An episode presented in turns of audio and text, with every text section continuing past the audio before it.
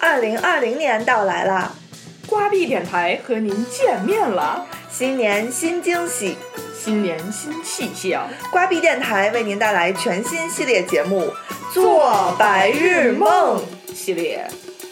下面请听第一期《做白日梦之爱情》。大家好，欢迎收听本期瓜币电台，我是主持人西瓜，我是 B B。他不配拥有自己的名字。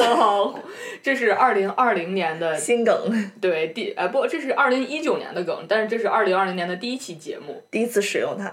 哦，嗯，然后刚才大家在片头中已经听到了。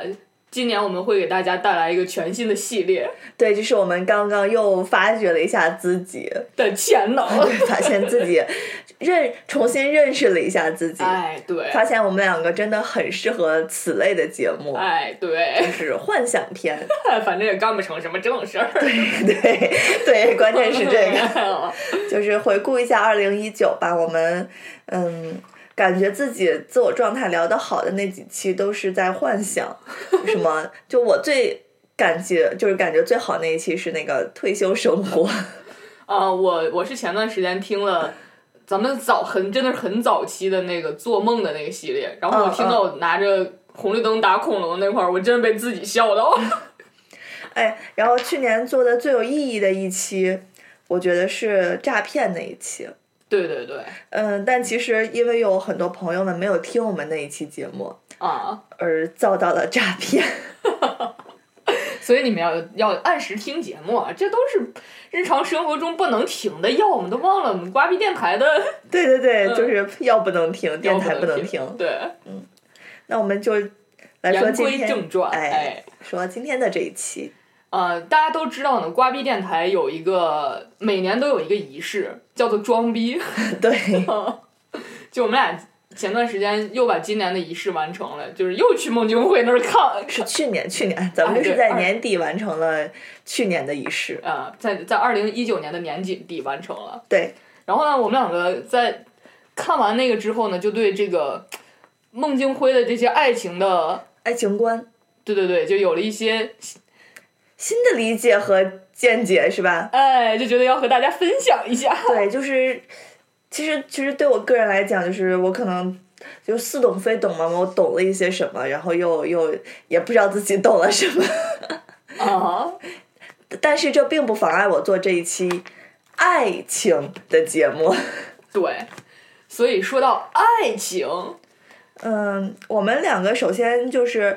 这一期把它归在做白日梦的第一期，是因为我们两个觉得，在现在这个时代也好，社会也好，爱情的确可以归为白日梦那一类了。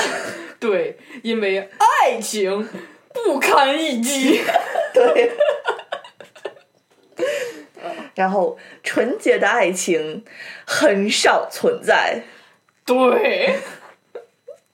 所以这个时候，我们是该朗诵台词了吗？还是一会儿再朗诵台词？我们可以到节目的最后朗诵台词送给大家。嗯，我们可以先聊一聊这个不堪一击的爱情。是的，就是不知道听众朋友们是不是有看过《恋爱的犀牛》？没看过也没关系，没关系，这就是一个我爱你，你不爱我，你爱他，他爱他的故事。对对对，就就是。然后在现实生活中，其实这样的情况也很多。是，我觉得其实第一步就是，嗯，最难的一点就是你首先要爱上这个人。啊啊！现在为什么说爱情是白日梦呢？因为真的很难爱上一个人了。啊，是的，很难很难。你的爱情要加很多的砝码在里面。这个时候，我很多听众朋友应该想起了瓜主播一直都说自己是一个充满爱的人，是一个见一个人能爱一个人的人。你怎么了？不对呀，我是见一个喜欢一个，但是喜欢跟爱啊，对对对对对，它还不不太一样，不一样不一样。我一直觉得爱是一件很很很难很辛苦的事情，很神圣的事儿。啊，对我都这么觉得了。然后其实爱是很，我你知道的，我很少说出口。啊，对对对对对对，这个在我们之前有一期第一次的时候。你有说过。对，嗯跟杨大夫那一期是吧？对对，你们两个都是很难说出口的那种。哇，这个这个很难说出口，我觉得说出来就得负责任那种感觉。哦，爱你在心头难开，对吧？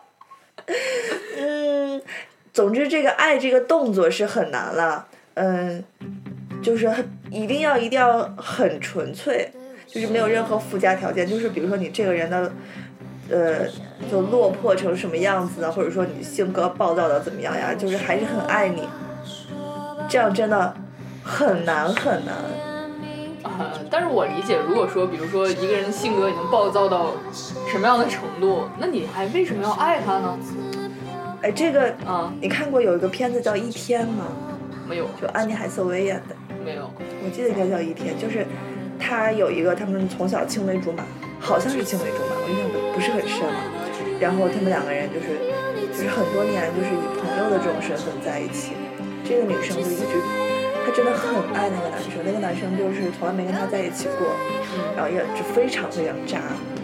他在外面就是寻花问柳，他就很多很多女朋友，但他受了伤啊，需要帮助啊，怎么样，他都会回来找这个女的。对，这个女的就是无条件接受他，无条件帮助他，啊，无条件包容他，爱他。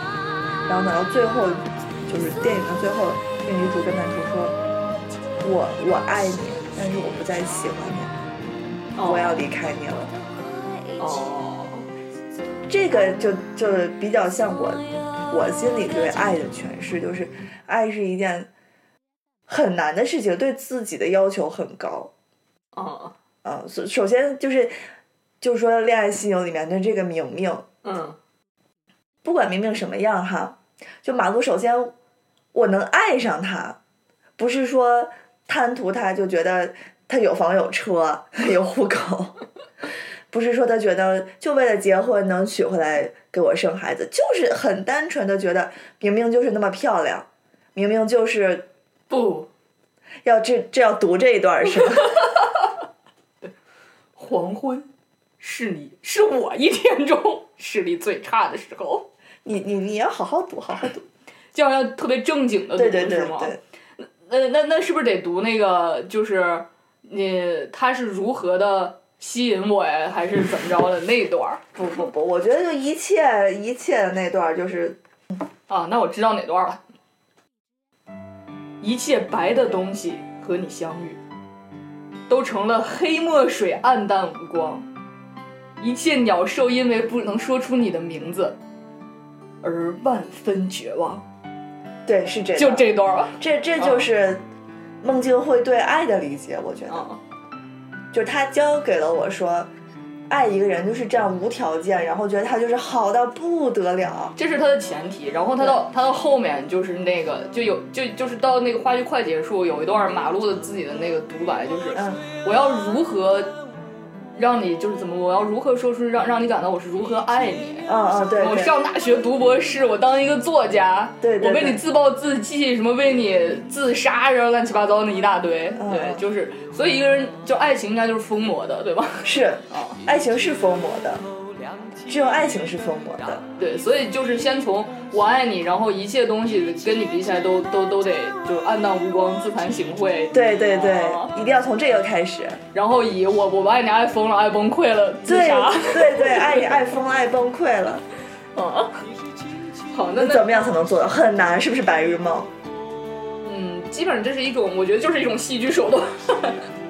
如果一个人在生活中真的把爱情爱成这样，那那我觉得不太现实。就是如果你真的是这么干了，那就是白日梦，有毛病。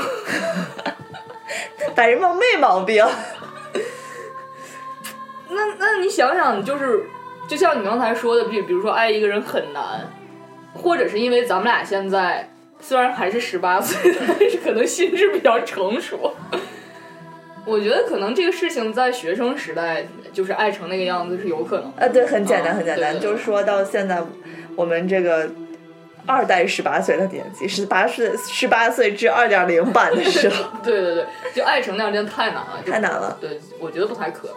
你认识一个人，首先就就会就会从其他方面先考量一遍，最后可能你去试探一下下，然后对方可能试探的回一下下，但凡对方试探的回一下下回的慢了、晚了，不在你心坎儿上了，你就会觉得，哎，可能不太合适，可能人家对我并没有意思，可能怎么样，可能怎么样，因为这个爱并不是很很浓烈。甚至就是没有爱，只是一种好感，就是他还你还没有来得及把这个爱发展起来的时候，你就已经退缩了。对，所以我觉得就是对于对于十八岁二点零版的大家来说，可能需要的这种爱情是一种比较舒爽、舒畅、舒服，然后就是彼此觉得舒服的一种感觉，而不是干柴烈火、撕心裂肺。不不不。我是对，首先是这样的，肯定得是舒爽，不能干柴烈火的。你可以选择时间段干柴烈火，这这这是另外一方面了。哎，这个要引引出我们另外一个话题。就关键是，就很多，你不觉得微博上很多人都都爱说，就是自己爱无能。啊，对，啊，但是其实这样很不好。呃，是不好，所以因为爱无能，所以才引出我们今天这个。爱情已经变成了你爱一个人，已经变成了白日梦的这个话题，因为你这件事情真的已经很难了。对，但是我觉得大家还是不要忘了，你你可能会爱上一个人，你爱上一个人就还是恋爱的犀牛，你是我温暖的手套。我觉得还是希望大家首先有这个能力爱上一个人，对对吧？然后努力的达到，对，就力求对一个人就是能有那种。对，比如说像你可能你对主任，我不知道你会不会有那种就是就是安全感呀或者幸福感，就是同样的恋爱心流里面就也有你是我温暖的手套，冰冷的啤酒，啊，带着太阳光气息的衬衫，日复一日，对吧？啊，这样真的很美好。对，但首先你要就是进入到这一步，你会面临很多呃沟沟坎坎，千难万险。对，所以呢。在这个千难万险、沟沟坎坎，就是我们不不提这些，就是说到我们录这期节目的另外两个原因。其一呢，是是因为前段时间我在公众号号上看到了有一个贴呃有一个贴吧，也不是说有一个贴吧，就是有一个公众号在骂这个贴吧。这个贴吧叫处女鉴定什么团一类的。一定要今天聊这个吗？我以为你今天不会聊呢。啊，那不聊这个。啊，那就那就还那就可以聊是吧？对对可以，是因为我觉得这个对我来说有点儿，怎么说呢？又说沉重也有，说觉得荒诞也有，对，就荒诞搞笑版那种也有，然后觉得不可思议也有，就是很多很愤怒也有，嗯，就是很多很复杂的情感，就就就汇聚到一处了。对，因为这个是从那个 PUA 开始的嘛。哦，对对对，是，嗯。大家呃，请 B B 给大家介绍一下这个背景。对这个 P U A 的新闻，大家应该已经都知道了，就是一个北大女生，然后被一个渣男所精神控制的这么一个事件。然后在事件结束之后，这个贴吧里面就是出现了一群支持支持这个渣男的言论。对，然后呢，就开大家又开始。所谓谈自己的感受，比如说抛抛出来一张女朋友的照片，然后说：“哎，大家帮我看一看，她是不是处女啊？” 啊，对对对，就是这个，这个这个贴吧呢，它就是以他们这个组建贴吧的人，就是以娶到一个处女为这个这个终极目的。对，也就是以娶到一个处女为自己的爱情观的第一步。啊，对，啊，特别特别特别搞笑。对，所以呢，就是我们两个两个女主播在这个地方，所以肯定是为女生就是做一些小小的提示啊。对，嗯，你说，就爱情是可以冲冲昏头脑的，爱情呢，有可能就像刚才我们说，哎，一些干柴烈火，你可以不顾一切呀，或者你就爱上这个人，但是如果。比如说，你爱上的这个人就是一个 PUA，或者就是他就是有一个非常注重处女情节的这么一个过程，然后你就会非常痛苦。但有人可能就会选择，我会为了他改变。但如果你已经不是一个处女了，你该怎么办呢？很多呃很呃很多女生都会陷入这个嗯这种这种纠结当中也好，或者说矛盾，或者说就。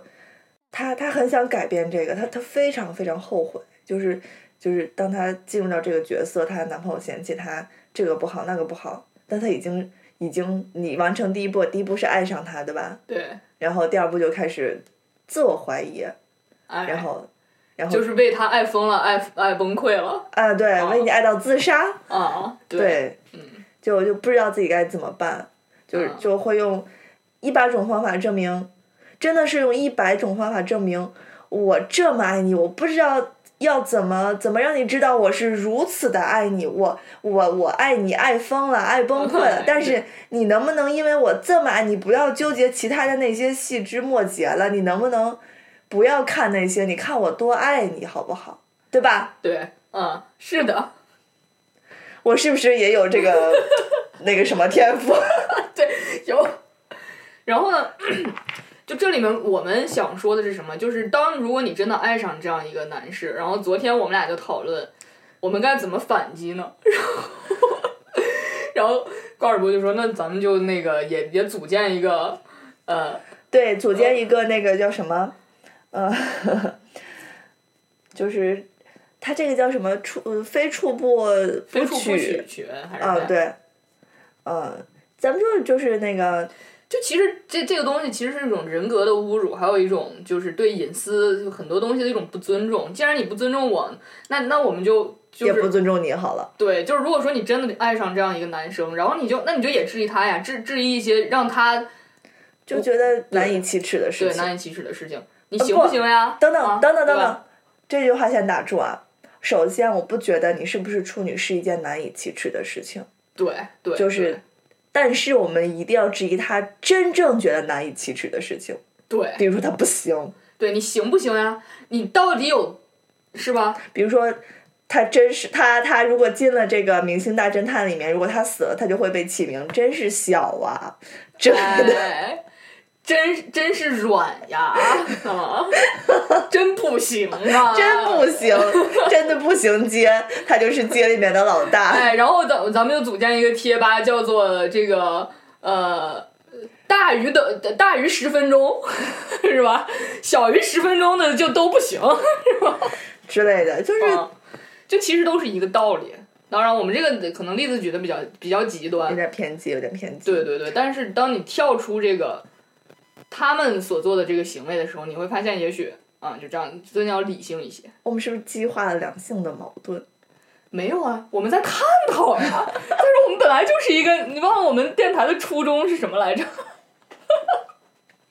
对，啊，就我们不怕呀，啊，挺好的。对，我们也没有说所有的人都有问题嘛。但是就当如果有问题的话，对吧？那也不是说所有的人都那你攻击我，我也攻击你好了，对以暴制暴嘛，对，当然是要要要遵是以遵纪守法。就在在网络上以暴制暴嘛。嗯，对，但是也也是要遵纪守法的。但他们可能会说，那我们又没有攻击你们呀，我们只是私下讨论讨论呀。你已经在网络上了，那叫那叫私下吗。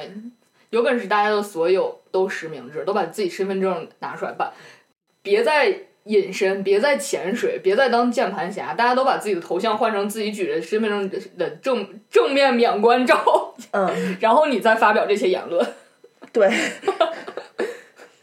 然后他们这些人呢，我觉得，呃，可能其中有一部分是真心实意，就是受到这个传统观念的禁音，哎，对对对。然后真心实意的觉得应该怎么样，应该怎么样。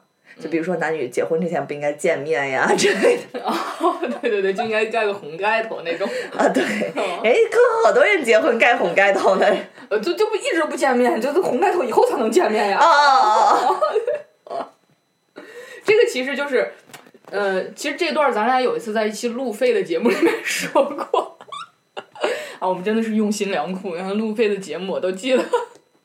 哦，对，就是那一期，其实咱们是说一个非常宏大的主题嘛，然后后来不是放下留着，就是没说，就武侠那期，哦哦然后当时就提到了就是古代的这个妓院嘛，哦，对对对，我当时就说古代的这个妓院其实是真正有爱情的地方嘛，啊，为什么有爱情呢？对吧？因为可以就是培养，就是当当爱情这种东西真的领呃，就是成了父母之命、媒妁之言的这个前提，它其实就不是爱情。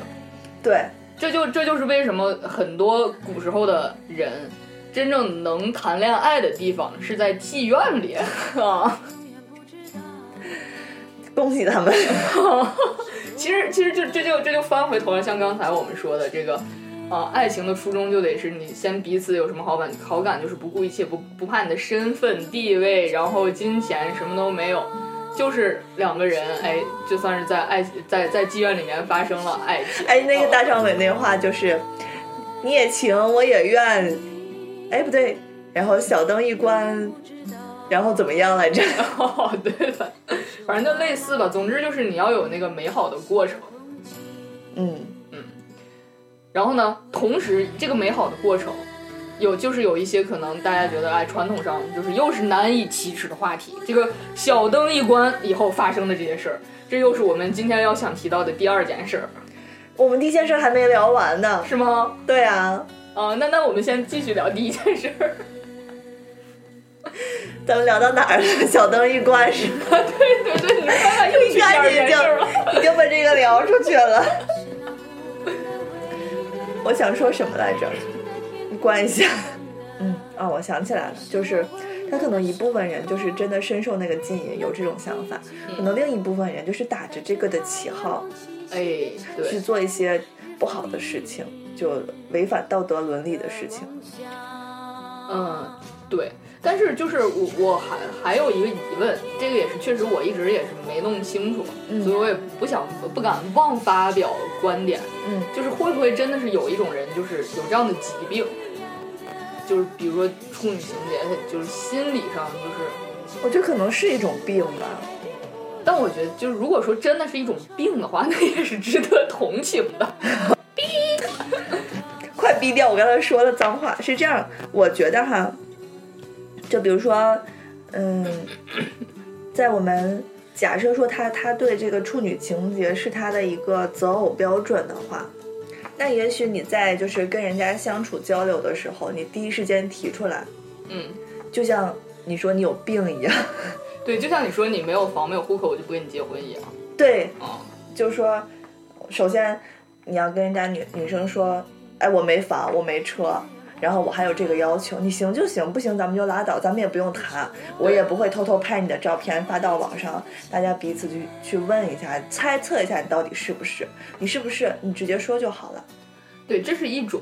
对，但当然了，就是有，就是有的女生好像那我就真的是处女，然后我们相处，但是往往这种人呢，会有一个潜在的危险，就是在那个贴吧里面我们也看到，对他们会呃，就是随时随地，对对，甚至觉得你你在欺骗他。啊，是，第一是觉得你会欺骗他，然后呢会想方，就是想方设法的睡你，来证明你到底是不是。对，那凭什么？对，这这是这是一种，这是先是说处女情节，比如说这个就是，总之我我我我想表达的就是这样的人其实风险很高，处女情节只是他的第一关。哎，对对对，是真的。总之就是有这些情节的人都有病。是真有病，我觉得。我也觉得，所以就是大家还是要谨慎入手，就是。对对对，就是当你遇到了这种这种货的时候，真的可能要谨慎一下，到底是不是要结婚，这是不是要继续相处下去？对，就是你当你比如说结婚了，然后处女关过了，这时候你们两个准备要孩子，然后他又会怀疑很多，比如说这孩子是不是他的呀？然后就有很多脑补出来很多种情况，很多种情节。然后就是完全没有科学知识，然后就是站在一个直男、一大男子主义的这个基础上，然后义正言辞，对的说出一些奇怪的理由。对对对，还有就是假设说你以前确实有过恋爱的经验，然后你跟这种人又在一起了，就算他说就可能呃刚开始的时候他会骗你说不在乎呀怎么样，哎，然后。但是他会随时随地怀疑你出轨，对，一步一步把你领进深渊。他们有一句，就是他们的理论就是说，不是处女的话就容易出轨。啊，对对对对对对对。那我把这个来深挖一下这句话，来挖一下为什么？他们可能理解，首先你就轻浮，你就随意。呃，就是你勇于去找到应应得的乐趣，因为这件事他们自己也承认，其实是一个乐趣，嗯嗯对吧？嗯。那，你为什么在在在你这儿得不到这个乐趣，非要去别人那儿得到这个乐趣呢？是不是因为你不行？对对我把大腿都拍疼了，啊对，确实是有这么样，就就这个逻辑在里面。对，就总之呢，我们想告诉大家的就是，这个有很大很大很大的潜在风险。如果说你不是一个心理学家，不是一个精神病学家，或者是没有像我和瓜主播这样不要脸，然后真的会很真心实意的，就是去爱他的话，嗯，其实还是希望能保危险，受护好自己。对对，受啊伤的可能是自己，对，但是也要教育一下，不说教育啊，就是呼吁一下这个广大这个女性同胞们，就嗯，有时候聊起来这件事，就我我我们办公室，我先说我们办公室吧，我们办公室就是聊起来这种事情，就大家都很开放，就聊他，就嗯，大家也蛮喜欢开黄笑，不是开黄笑话，就是开车，嗯嗯开车跟就是开黄笑话还不一样。嗯，我觉得，就就开车来怎么样？我觉得这样还嗯怎么说呢，蛮正常的。就反而是有些女生可能觉得，哎呦你不能这样说，然后哎呦怎么样，你这样子，嗯，就把这件事情首先把它妖魔化了。可能是因为我们小的时候确实是把这件事，就是就是大人们教我们就把这件事妖魔化妖魔化，但是其实它它不是一个丢人的事情。不是说好像，嗯、我瓜主播结婚了，生了孩子了，我靠，就是一个丢人的事了。你觉得丢人吗？我还觉得挺……那生了孩子的不都觉得自己，呃，就是完成了人生的一步，然后家里面很开心，对吧？哦出去呃炫耀一下，你看 B 主播没有孩子，所以其实。呃，蛮搞笑的是，等到你三十岁以后，这件事情就是一个值得炫耀的事；然后二十岁以前，它就是一个特别丢人的的事。那那十年的鸿沟，你是怎么去跨越过去呢？还是要就是多读书、多看报、少吃零食、多睡觉？对，就是说到这儿呢，还有一个哎，要正确的接受，对，就比如说刚才瓜主播说的这番话，然后当遇见这样的人的时候，包括可能遇见一些长辈，当然长辈就不说了，他们所处在在那个年代，哎，对，但是你处在这个年代，你要学会自我成长，就是你不要再用长辈的那些言论来跟别人说说啊，这个是因为那个中华民族的传统美德，我不觉得这是什么，这是伦理道德，就应该是这样，人要顺应天道，这个就算了，这就真的会有这样的人，就会这样这样说啊，会有会有，对。嗯，就觉得就是我三十岁之后说出这些，我就是顺应天道，我就是尊重中华民族的传统美德。如果你在三十岁之前干出了那些难以启齿的事情，你就是不要脸的，你就是轻浮的，你就是一个妓女。对，逼掉，去死吧，无无话可说了。对。当然我，所以我们两个就为何义愤填膺呢？其实也没有什么为什么。对，就是只是单纯的就是为自己发声吧，我觉得。嗯、我们俩没有什么受害者，大家不要误会。嗯，照 我们俩的性格，可能把他们已经打死了。对我们俩只是路见不平一声吼而已。那我们再说下一款。对，下一款就是关了灯以后。关灯以后这个事儿呢，其实还是回到这个这个这个主题上，就是所谓的这个中华民族的传统美德。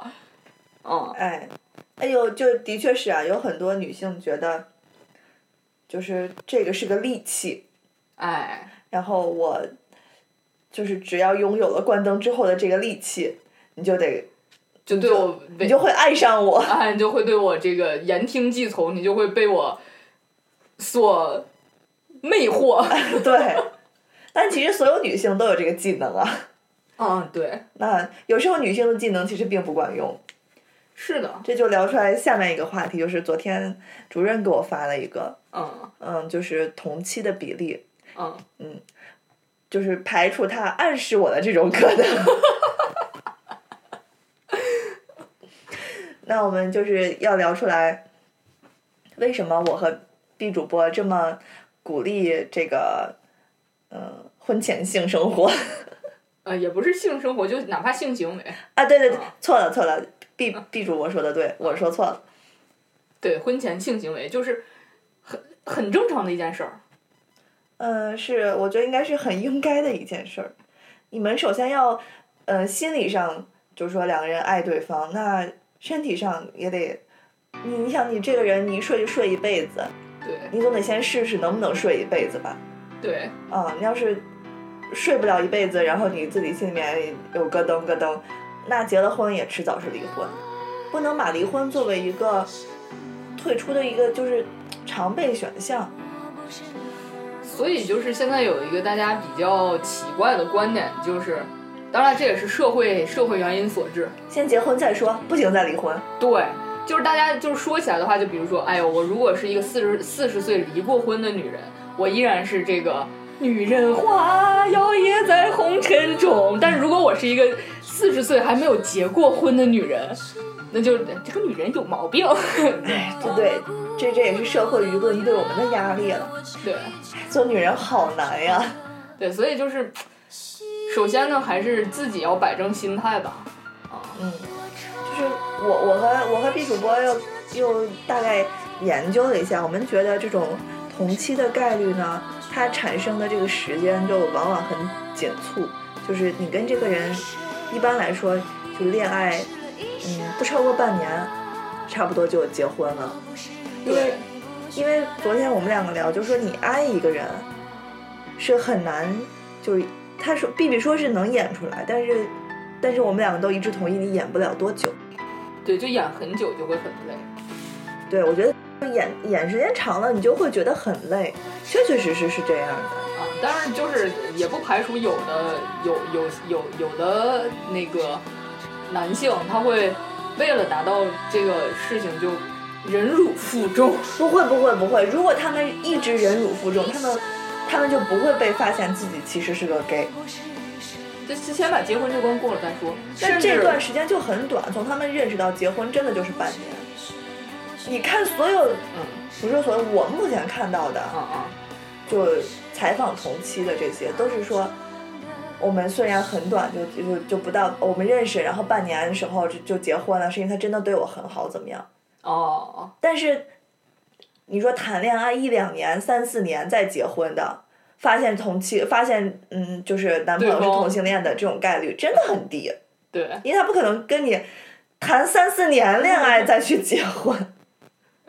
对对对对对，这确确实确实是有这方面的原因。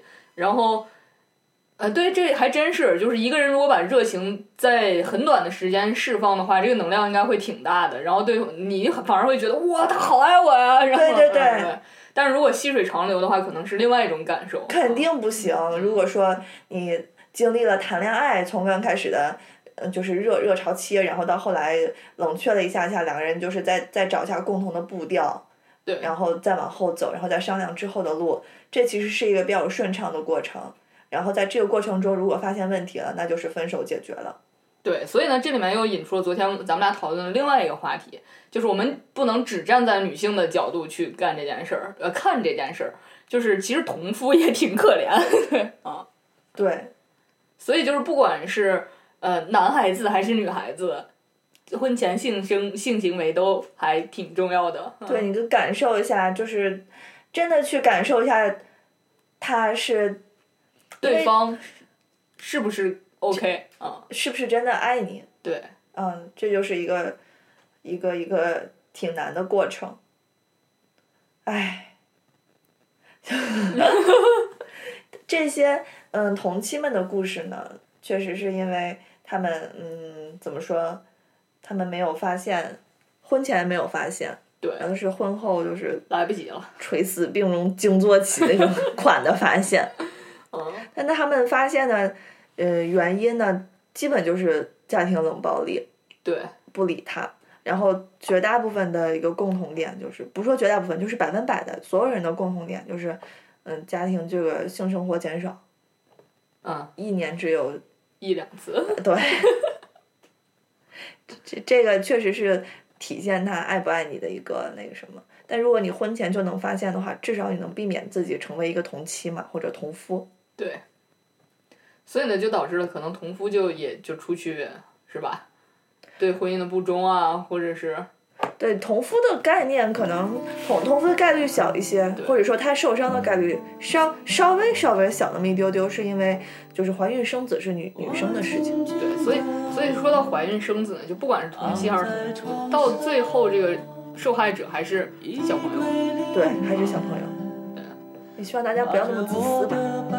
是的，就是很多东西，就是刚才哎，咱俩刚才看那个《明星大侦探》，就是这个大家这这这期其实说就是颠倒黑白，就是大家戴着有色眼镜去看很多东西嘛。嗯，偏见嘛。对，就偏见，就是，但但现在我我个人觉得，就是很多偏见是存在于一种长时间的观念里。啊，比如说，就就比如说这个婚前性行为啊，什么呃婚前不能有性行为，然后这种处女情节、未婚同居，像这种词儿其实都是二十世纪的 时候的词儿吧？对，对，其实如果说客观的讲，它本身就是不对的。我真的觉得确实两，比如说婚前同居这件事，两个成年人依照自己的选择做出了这样的一个结果，那你有什么可说的？人家自己又没偷没抢，人家自己对，所以就是其实就是一种道德绑架。真的是。对，但是但是往往现在好多人，就是包括可能一些比较落后的地区，就依然还存在着这样的情况。是。那如果大家觉得小城里的风言风语可可怕了，对对对，就是如果说身边的事情你感受不到，你不能感觉到，嗯，这件事儿的这个冲击，还有你不知道该怎么去分析和评价它，你可以去看更落后的一些地区，就比如说那个像印度，嗯，还还要把越氏的妇女关在小黑屋里，什么树洞里。我怎么觉得是尼泊尔呀？呃，印度。啊啊。就就是就是就是关进去，不祥。对，然后就不祥。你你如果听到这样的言论，你肯定肯定觉得是不对的。但是你要是如果要是还是听到这个言论，就哎呀这个好，对，或或者是你们你跟男朋友好之前，先问问他，哎，你说这个事儿咋样？你男朋友说，哎，这个好，那你俩就分手吧。我觉得就是就是这样的，可能你在这个环境里面你感觉不到，但是嗯，没有人是对你也可能去了。去了国外的这种，对你可能去了一个西方文明国家啊，咱们也不能崇洋媚媚外。没有，就是觉得他们会，人们总是怎么说呢？他们觉得是褒义词，我觉得其实是个中性词，就是他们更开放一些，对待两性关系。嗯，对对，就是都是各有各的好，各有各的坏嘛，也不是说外国的月亮一定圆。嗯。就是。我们要看到它好的地方，也要看到它不好的地方。对对对，好的地方就是，嗯，在这种人权方面呀，其实再再往低、再往高的讲，它就是人权方面。我就是有权怎么样？对。我我是拉拉，我就是有权跟跟女生结婚，我是跟我就是有权跟男生结婚。对，其实所有就是很多东西，就是因为你在根儿上造成了一些错误。你如果说在，比如说过去的很多年。这这个事情本来就是就是就是正常的，也不会有现在的同期，也不会有后面的这些这些社会上的这个就是那些可怜的小朋友，嗯啊，但但是因为前面就已经造成了这样大家的一些偏见，嗯，然后又觉得这种偏见是对的，就导致很多很多悲剧的发生，对，然后还会导致可能当事人的自我怀疑。对对，就包括这些 gay 为什么要找一个呃老婆生孩子什么？他可能自己自己觉得我我不去找老婆生孩子，我就是不对的。但是他没有想过，我找了老婆生孩子，我就是错了。对对，其实就真的就本末倒置，搞错了，颠倒黑白了，对对，是非不明了。对对，所以我们又从一个爱情的话题上升到了一个太大了这个话题，上升到了一个哲学问题。社会学，太难了，太难了。好的，那瓜教授，你觉得？我觉得本期就是探讨到到到此就可以了。我们更深的就是容我们再学习学习。哎，对，就主要呢是给大家呃感受一下这个瓜逼电台的伪文艺，还有这个呃大家白日做梦最好，嗯嗯。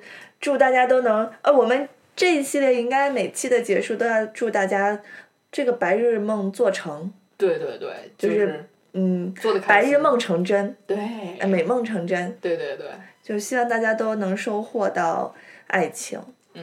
美满的爱情。对，然后就就是因为刚呃前面说了那么多，好像觉得跟白日梦没关系。有关系，有关系。我那你来瓜教授总结一下。这是因为我们说了，你获得这种美满爱情真的很难，所以它变成了一场白日梦。对，但是难不代表没有。是的，嗯，我们还是要就是有一颗积极向上的心，你不能爱无能。首先，你肯定不能性无能，但是你也不能爱无能，是的，你还是要像像瓜主播一样，是就对这个世界充满了爱，就是充满勇于去尝试，不怕跌倒，不怕失败，然后去拥抱这个社会，拥抱这个世界，对不对？好，那 B 主播也给大家总结一下。嗯啊，B 主播呢更容易跌倒。但是 B 主播跌倒了就能站起来，站起来虽然可能还跌倒，但是我跌了这么多次，我就不怕倒了。但是你如果从来不跌倒呢，可能你摔一次你就摔死了。是哦。是这样，对，就是你摔多了也就皮实了，也就没事儿了。对你可能膝盖就磨出茧了，嗯，对，然后你就学会了保护自己，永远都摔不着你自己的头。对，下次你就就会换一个姿势啊，对对对，然后说不定你还把别人摔一跤呢。哎，嗯。嗯，那说到这儿呢，我们在节目的最后会送给大家一个非常精彩的，嗯嗯。先说再见吧，啊好啊，这样他们才能听下去。，OK OK OK，那嗯本期的节目呢就在欢声笑语中和大家说再见了嗯，感谢大家的收听，感谢大家的聆听，啊，那我们下期节目再见，大家拜拜。记住我们白日梦系列哦，拜拜。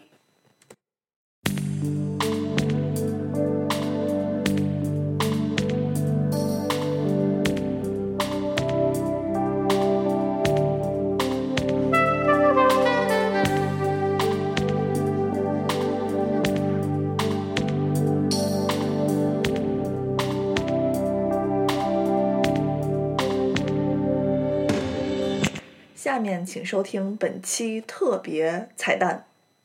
蛋四百年前，诺查丹马斯在法国南部的小镇上仰望头上的云彩，他对未来说了什么？结婚吧，艾伦，不要吸毒。上帝坐在高处吸烟，上帝他沉默无言。给我一双高跟鞋，我就能征服全世界。他对很多东西过敏，米、面，他是对生活过敏。反对单调，拥护多样；反对一致，拥护等级；反对拘束，拥护狂热；反对菠菜，拥护带壳的蜗牛。永远不要要求完美，你无权向任何人要求任何事。我买了一个增高器，才一千九百八十元。下个月我将增高七公分，在新世纪里，我就可以成为一个普通人。只要身体好，干什么工作都是光荣的。再也不需要知识分子了。我看见他闪亮的眼睛，看见他的双翼，看见那辆破旧的汽车喷射出的熊熊火焰在公路上燃烧。他穿过原野，横跨城市，毁灭桥梁，烧干河流，疯狂地向爱情奔驰。爱情。